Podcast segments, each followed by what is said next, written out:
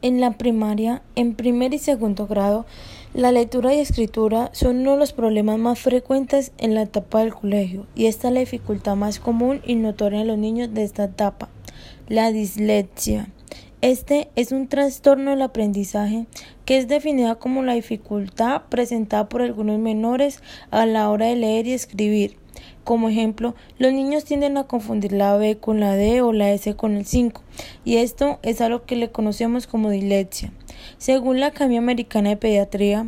Cabe aclarar que este no se ve un problema en el sentido de la vista, sino que es un patrón que envía el cerebro cambiando el orden y sentido de las letras y palabras.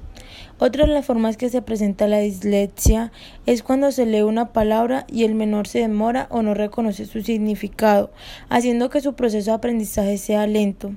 En la parte social, a las personas que sufren de este trastorno se les dificulta la, la comunicación de forma verbal o escrita.